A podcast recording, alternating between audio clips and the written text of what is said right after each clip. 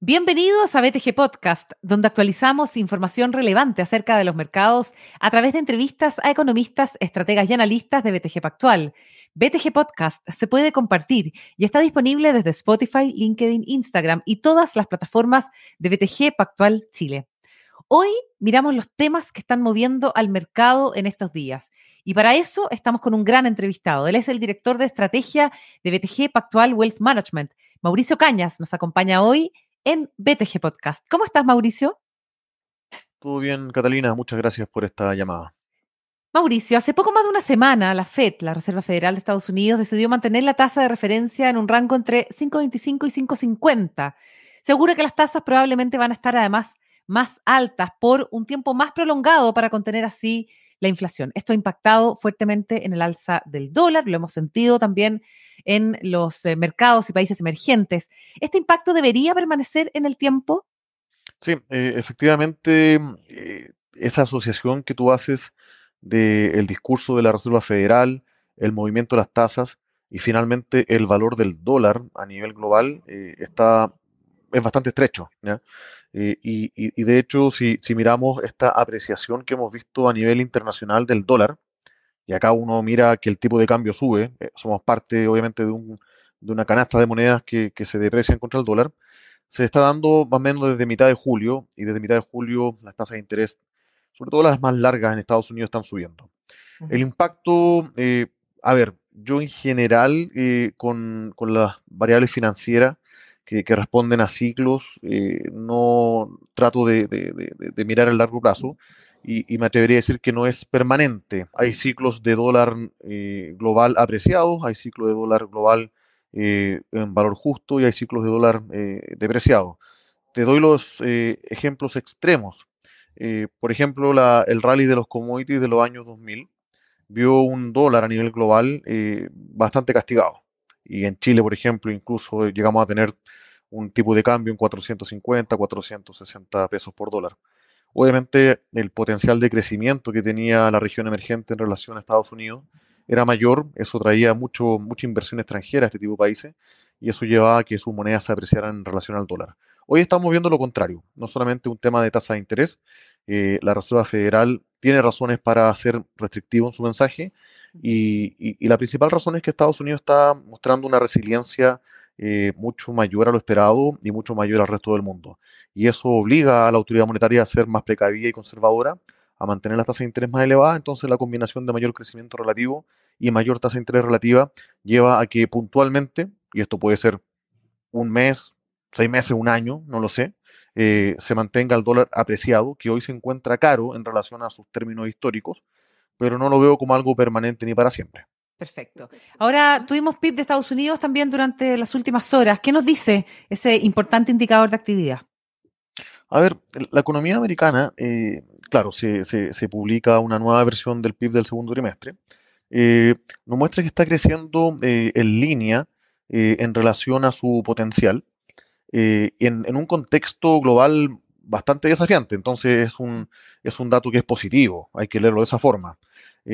No solamente eso, sino que eh, hay diferentes partidas que, componen la, actividad económica en Estados Unidos que están contribuyendo a ese crecimiento, ¿ya? Prácticamente todas. Estamos viendo que el consumo privado está contribuyendo, la inversión eh, residencial, la inversión no residencial, hay acumulación de inventario. Perdón, la inversión residencial está eh, restando crecimiento en este trimestre. y el gasto de gobierno también está contribuyendo al crecimiento. Lo que te diría de esta actualización puntual que se publica hoy es que se corrige eh, a la baja el gasto, el, gasto del consumidor, el, consumo privado. Eh, y eso eh, creo que hace más sentido con lo que se había publicado originalmente, en la medida que hemos visto que los excesos de ahorro que tienen los hogares en Estados Unidos se están gastando, obviamente, a una velocidad que no es exponencial, pero sí continua y, ese boom de liquidez que tuvo Estados Unidos con ayudas fiscales, con, este tipo de, programas sociales, eh, tiene que llegar a su fin. Lo que más me llama la atención, eh, ya de cara al tercer trimestre, es que los indicadores en tiempo real eh, llegaron a proyectar un crecimiento trimestral anualizado de casi 5,5%. Se ha ido revisando a la baja porque también tenemos diferentes datos que están mostrando algo de enfriamiento para esta parte del año, pero sigue estando en un 4% anualizado. Entonces ahí de nuevo con tu primera pregunta, la economía americana sigue creciendo y en este caso eventualmente para el tercer trimestre por sobre su potencial. Hasta ahora las disrupciones que hay, por ejemplo, con huelgas o la amenaza de un cierre parcial del gobierno, están haciendo mella, pero limitada en el, crecimiento de corto plazo. Perfecto. La palabra recesión desaparece de las minutas de la FED. La palabra recesión desaparece, efectivamente, y, si no es explícito, al menos en, la conferencia de prensa, al, buen lector, al que revisa las reafirmaciones que hace el presidente Powell, eh, dice que ellos siempre estuvieron muy confiados en que se podría alcanzar un soft landing. Un soft landing es simplemente eh, seguir subiendo las tasas de interés, eh, combatir el problema de inflación y que la economía no, caiga. Eh, y, mantiene ese mensaje, mantiene ese mensaje.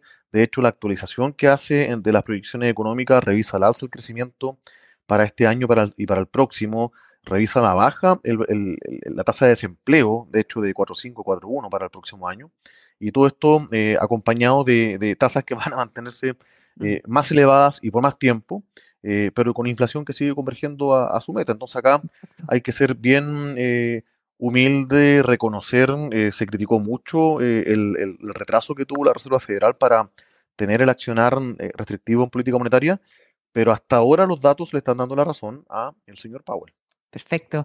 Mauricio Cañas, director de estrategia de BTG Pactual Wealth Management. Respecto del alto costo de endeudamiento hoy día que hay en el mundo, ¿qué es lo que viene hacia fin de año?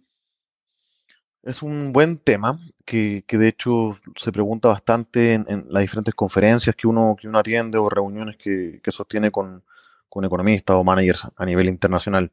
Eh, y, lo quiero responder como una continuación de, la pregunta anterior. Eh, en el futuro previsible, digamos, corto plazo, 6 a 12 meses, hay pocos elementos que nos lleven a pensar la configuración de una recesión.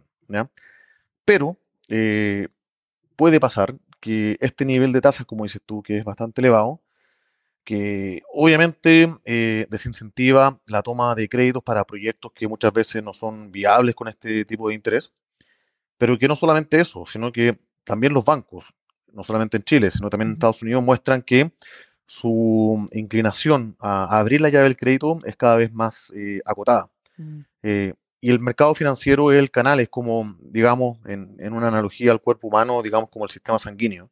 Y en la medida que el, flujo del crédito, eh, dado a, a, mayor percepción de riesgo, a tasa más elevada, empieza a disminuir, eso sí puede provocar una mayor parálisis de, de la economía.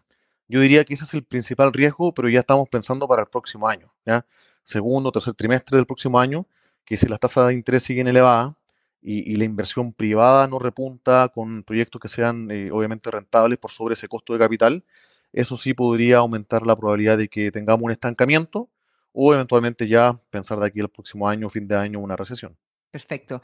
Ahora, ¿ha cumplido su objetivo el ajuste monetario iniciado por los bancos centrales? Eh, es a ver, es difícil responderlo en este momento, me refiero desde que empezaron a subir las tasas de interés a la fecha, porque también hay un debate largo, se, dio también en la conferencia de prensa de la última reunión de la Reserva Federal, se ha discutido en los diferentes papers que publica el Banco Central en Chile y también en Estados Unidos, cuál es el efecto, eh, el, lag que se llama, la diferencia entre que se implementa una medida y cuándo efectivamente empieza a tener eh, un impacto en la economía. Y eso contrastado con que hay factores importantes de oferta que llevaron a un, problema inflacionario, yo creo que todavía estamos a mitad de camino. ¿ya? Sí creo que es el camino correcto, eh, sí creo que eh, la demanda eh, ha tenido algo de, restricción porque se encarece el crédito, pero para sacar una conclusión, si efectivamente estuvo bien haber esperado y después subirla con tanta fuerza y ser tan restrictivo en el mensaje, creo que estamos a mitad de camino. ¿ya? seis meses, doce meses más, uno podría mirar hacia atrás y decir, sí, efectivamente sirvió todo lo que se hizo, de la forma que se hizo, en el tiempo que se hizo, porque la inflación ya es un problema del pasado. Eh, Powell es súper enfático en todas las conferencias de prensa en decir que su objetivo es que la inflación esté en un 2% y si no están en 2% es una amenaza para el funcionamiento de la economía y hoy la inflación no está en un 2%. Así que falta todavía, camino por recorrer. Ya, bueno, de todas formas, Mauricio, eh, mantener las tasas de mercado mundial en el largo plazo altas, ¿qué implicancias podría tener? Em, a ver, son, son varios efectos, pero, pero lo más concreto es que desde el punto de vista de, la economía real, eh, te dificulta eh, tomar proyectos de inversión que, en el margen eh, se la juegan por una rentabilidad financiera más que por rentabilidad real. Entonces el incentivo a la inversión disminuye, el, incentivo al, ahorro aumenta. ¿ya? Y obviamente acá el, ahorro financiero compite con el ahorro, perdón, la inversión financiera compite con la inversión real. ¿ya?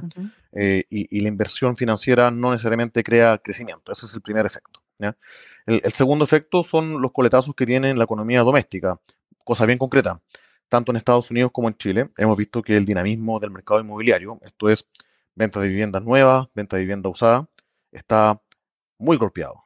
Eh, en el caso de la vivienda nueva, se da porque financiar una compra de una propiedad eh, se encarece, no solamente porque los precios han subido, sino que porque la tasa de interés está elevada, eh, pero adicionalmente porque los desarrolladores inmobiliarios obviamente eh, les hace más difícil financiar sus proyectos. Y en el caso de la vivienda usada, hay gente que tiene tasa de interés a 20, 30 años, que si quiere vender su propiedad y comprar una nueva, tiene que reengancharse a una tasa mucho más elevada y por lo tanto no tiene ese incentivo a vender su propiedad. Y no hay que olvidarse que en varias economías, en la chilena, en la china, es un ejemplo más crítico aún, eh, la inversión residencial es un motor importante del crecimiento económico. Eh, y yo creo que por ahí viene el, efecto, el canal de transmisión eh, potencialmente más dañino si se mantiene por un tiempo más prolongado la tasa elevada. Perfecto, qué interesante. Mauricio, Mauricio Cañas, otras situaciones que estén impactando la economía global, el valor de la energía, particularmente el petróleo. ¿Qué ha pasado en las últimas semanas con el barril de petróleo? Bueno, hemos visto un rebote importante en el precio de la energía. Eh, esto responde, y, puede sonar contraintuitivo porque alguien que esté escuchando este podcast me va a decir, oye, Estados Unidos es prácticamente el único que crece, entonces, como un eh, activo que es cíclico, ¿cierto? Que se comporta al alza cuando hay más crecimiento y a la baja cuando hay menos crecimiento esté subiendo como es el petróleo hoy. Y acá yo diría que es más un tema de disciplina de oferta eh, estamos hablando que hay un, grupo de países que, se conoce como la OPEP, que, es, representa aproximadamente 5 octavos de, la, o 6 novenos, mejor dicho, de eh, el total de producción y venta a nivel mundial, que está de forma coordinada, respondiendo a su catálogo de cartel, para recortar la producción. Eh, y no solamente ellos, sino que también países anexos como Rusia están en la misma, en la misma dirección. Entonces, la mezcla de, un crecimiento que ha estado relativamente plano a nivel global, pero con, una, eh, con un recorte en producción y reservas que además están en niveles bajos, ha llevado a que los precios están eh, comportándose al alza. Eso es básicamente la, respuesta, un tema más de, formación de precio y, de dinámica industrial más que, más que tengamos crecimiento económico que lo explique. Perfecto. Mauricio Cañas, llevemos todos estos temas internacionales a nuestra realidad, a nuestro mercado, a nuestro país. ¿Cómo eh, impacta definitivamente, por una parte, la decisión de la Reserva Federal en Chile y sus consecuencias en el precio del dólar, que ha estado incluso en torno a los 910 pesos en las últimas jornadas? Sí, mirándolo bajo esa óptica, perdón, eh, el efecto es malo. Eh, obviamente somos más pobres en relación al resto del mundo, o en este caso en relación a Estados Unidos. y le genera un problema hasta ahora incipiente, pero que, que, ya se puso arriba de la mesa, a, las autoridades de este país, tanto monetaria como, como fiscal. Eh, en, el primer lugar, eh, el Banco Central eh, y el mercado tenían una visión de normalización de tasa de interés bastante clara y pronunciada. De hecho, ah. cuando uno miraba los precios del activo financiero, todavía sigue siendo Chile probablemente el que tiene de forma implícita los mayores recortes de tasa de política monetaria para los próximos 12 meses. Mm. Cuando tenemos un aumento en el precio del dólar eh, y por lo tanto un mayor, eh, una mayor importación de inflación, hay que pagar más caro por los bienes que compramos afuera. En el caso de la energía es un doble efecto. Eh, tenemos eventualmente efectos de segunda vuelta en inflación y ahí el Banco Central podría cambiar o moderar su discurso restrictivo, perdón, acomodativo en recorte de tasa. Eso es lo inmediato. Y por el lado de, por el lado de Hacienda, eh, por el lado de Hacienda que hemos visto que, ha sido vendedor de dólares, las últimas dos semanas ha estado algo más eh, eh, alejado del, mercado. obviamente Chile sigue teniendo un déficit a nivel fiscal, sigue teniendo deuda que, que, alguna está a largo plazo, otra se va venciendo y hay que renovarla, y, tener emisión de deuda marginal se, se va encareciendo. Y, y es mm. uno de los problemas que como, como país emergente uno no quiere caer, es que una de las principales partidas de gasto sea el pago de intereses de la deuda. Entonces, mm. creo que genera problemas en los dos canales, en, el monetario y también en el fiscal. Mauricio, eh, ¿cuáles son los principales factores que inciden en el alza del dólar? ¿Es solamente una situación de diferencial de tasa? ¿Hay temas locales también, considerando eh, la discusión del tema constitucional, que está entrampada, ¿no es cierto? Y eh, el plebiscito que está fijado para el 17 de diciembre. ¿Genera ruido eso también? Mira, siendo bien objetivo, eh, a ver, la respuesta fácil sería decir eh, es el dólar a nivel global y términos de intercambio eh, menos favorables para Chile. Precio del petróleo subiendo y el cobre estancado a la baja. Pero no hay que ser tampoco inocente en, el análisis. por más que las encuestas estén hoy asumiendo como escenario base que la opción de plebiscito es que se va a rechazar, eh, uno no puede decir, perfecto, está todo metido en precios. yo creo que no es así. Yo creo que eh, esta incertidumbre, por más que uno sepa que por, legislación se mantiene la, constitución vigente si es que se rechaza, mete ruido, mete ruido porque hay signos de interrogación, es un escenario que uno quiere seguir alargando. y, yo creo que sí hay una parte de un factor de incertidumbre local que, no sé si lo capturan bien los indicadores de, volatilidad política, económica local, pero yo diría que sí, también hay, un, factor. Cuantificarlo es súper difícil. Eh, uno podría hacer la fórmula básica de decir, veamos el tipo de cambio real, cuánto de eso ha subido por, encima de los fundamentos eh, externos y atribuir la diferencia al fenómeno local y despejar que son 20 o 30 pesos, así como una respuesta bien de servieta, no, no más que eso. Eh, pero sí, yo reconozco que hay eh, efecto internacional importante y una parte algo menor local, pero hay. Perfecto. Bien, Mauricio Cañas, director de estrategia de BTG Pactual Wealth Management, muchísimas gracias por haber estado hoy una vez más en BTG Podcast. Que te vaya muy bien. Muchas gracias. BTG Podcast se puede compartir y está disponible desde Spotify, LinkedIn, Instagram y todas las plataformas de BTG Pactual Chile.